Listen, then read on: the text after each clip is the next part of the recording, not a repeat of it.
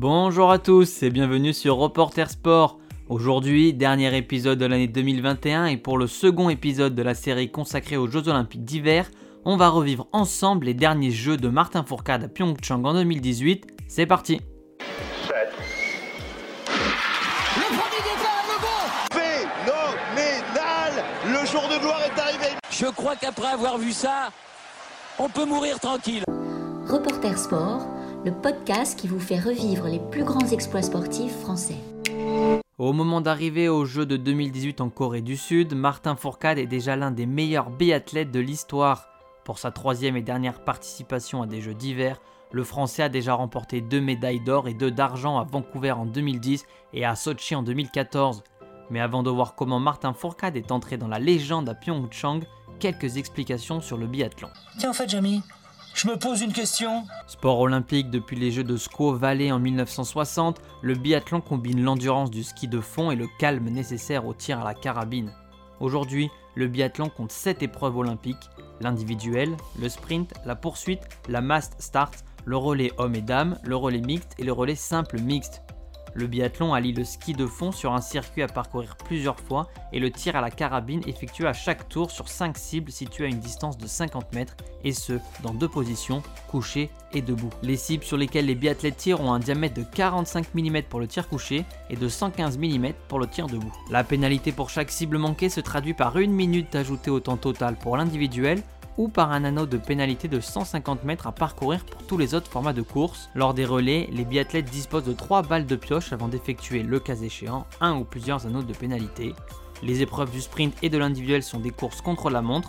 La poursuite est une course en ligne avec départ par handicap d'après les résultats de la course précédente, tandis que l'ensemble des concurrents des relais ainsi que du départ groupé ou mass start prennent le départ en même temps. Revenons à Pyeongchang. Cette équipe de France qui partira d'Ossarset.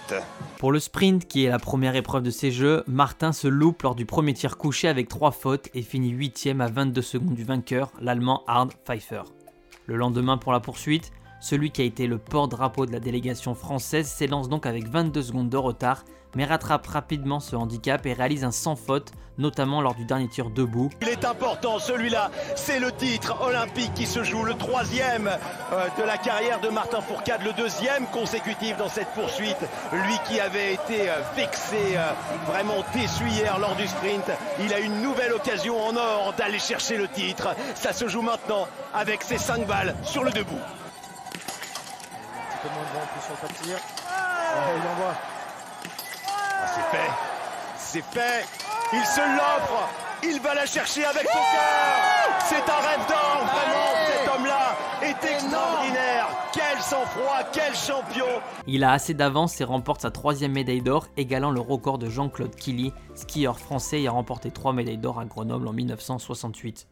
Trois jours plus tard, lors de l'individuel, épreuve dont il est le tenant du titre, Martin Fourcade termine cinquième d'une course qu'il dominait largement, mais le dernier tir lui est fatal. Pour la dernière épreuve en individuel, la mass start, Martin Fourcade est à la lutte dans le final avec l'allemand Simon Schemp. Martin Fourcade contre Simon Schemp, le champion du monde, contre le meilleur biathlète actuel. Martin Fourcade qui lance l'attaque. Martin Fourcade qui est devant Simon Schemp qui essaye de partir de l'autre côté. Martin, il faut lâcher les coups. Allez Martin, c'est bien ce Le titre, titre. Repensez il y a 4 ans, ne pas craquer. Après un sprint serré, c'est la photo finish qui va départager les deux hommes. Est-ce qu'il va y avoir euh, des millimètres en or pour la oui Oh là là là là, du copier-coller d'il y a 4 ans, sauf que cette fois, Fourcade n'est pas derrière. Il est devant, c'est une chaussure, c'est le pied pour l'équipe de France. C'est finalement notre Français qui l'emporte de 14 cm et gagne sa quatrième médaille d'or, devenant le sportif le plus titré aux Jeux d'hiver. Mais sa légende ne s'arrête pas là. Lors du relais mix quelques jours plus tard, il est le dernier à s'élancer et permet à la France de remporter une nouvelle médaille d'or porte-drapeau français, Martin Fourcade qui fait son entrée, c'est un moment historique. Martin Fourcade devient l'athlète français le plus titré au jeu.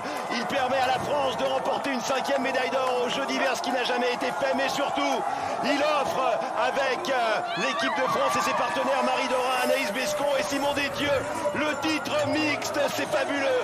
Aujourd'hui, c'est la journée de l'homme, c'est la journée de la femme, c'est surtout le soir du bonheur, du grand, le grand soir pour l'équipe de France.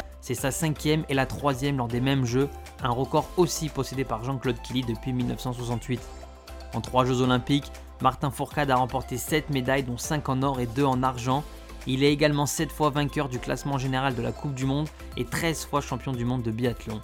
Il a pris sa retraite en 2020 et il reste à ce jour le sportif français le plus titré des Jeux olympiques été et hiver confondus. Et voilà, c'est la fin de cet épisode. Merci de m'avoir suivi tout au long de l'année. Les précédents épisodes sont toujours disponibles pour ceux qui le souhaitent. Moi, je vous donne rendez-vous l'année prochaine pour le troisième épisode de la série sur les Jeux Olympiques d'hiver. Mais il faudra patienter quelques jours pour découvrir le prochain sportif. C'est tout pour moi. Reporter Sport, le podcast qui vous fait revivre les plus grands exploits sportifs français.